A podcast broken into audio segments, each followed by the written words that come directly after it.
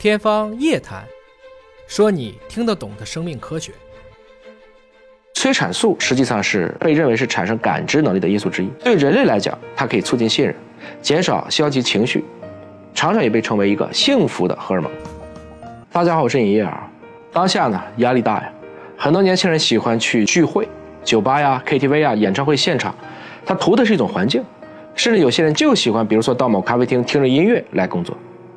这些地方带来的情绪价值，往往是独处很难获得的。您有没有想过，不一样的环境能带来不一样的情绪？情绪和病毒一样，确实会人传人吗？最近，葡萄牙神经科学家阿基里纳德在《科学》杂志上发了一个文章，他揭示了情绪是可以在斑马鱼当中来进行传导的一种神经机制。我们知道，非常多的动物的这个脑部里都会分泌催产素。催产素实际上是被认为是产生感知能力的因素之一。对人类来讲，它可以促进信任，减少消极情绪，常常也被称为一个幸福的荷尔蒙。研究人员剔除了斑马鱼，我们此处要为斑马鱼向它致个敬。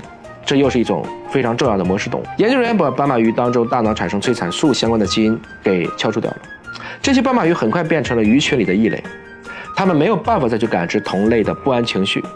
也并不会因为这样的情况来改变自己的行为。当然，如果我们再给这些斑马鱼注射催产素，它们感知同类情绪的能力就很快得到恢复了。研究人员发现，斑马鱼感知催产素的脑区和哺乳动物是相同的，这就提示我们，感知能力应该说有着非常古老的起源。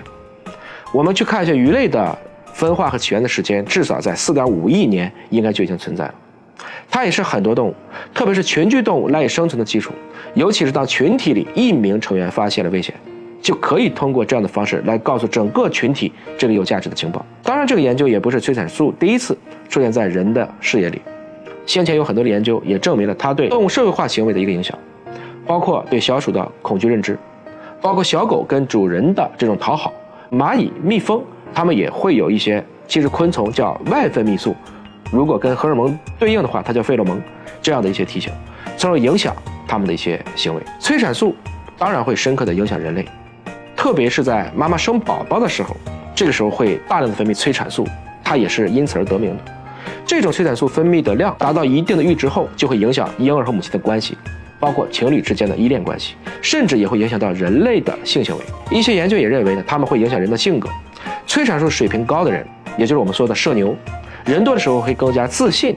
更愿意跟别人去沟通和交往，在日常生活当中也更加的慷慨大方。随着我们对激素的认知越来越清楚，我们开始越来越重视体内激素水平和神经系统、免疫系统、肠道菌群这样的一些对应的影响。归根结底呢，身心是一体的，意志和物质也是一体。在过去，我们很多经常会容易把情绪和物质分开来去看，现在看来呢，这还是我们对自然、对自身的认知知之甚少的一个结果。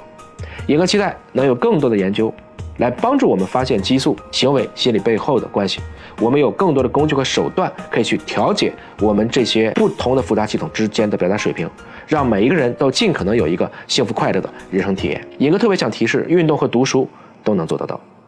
您还有哪一些改善负面情绪的方法？是不是相信注射激素就能改变人的心理状况？会不会支持对应技术的发展？欢迎留言分享。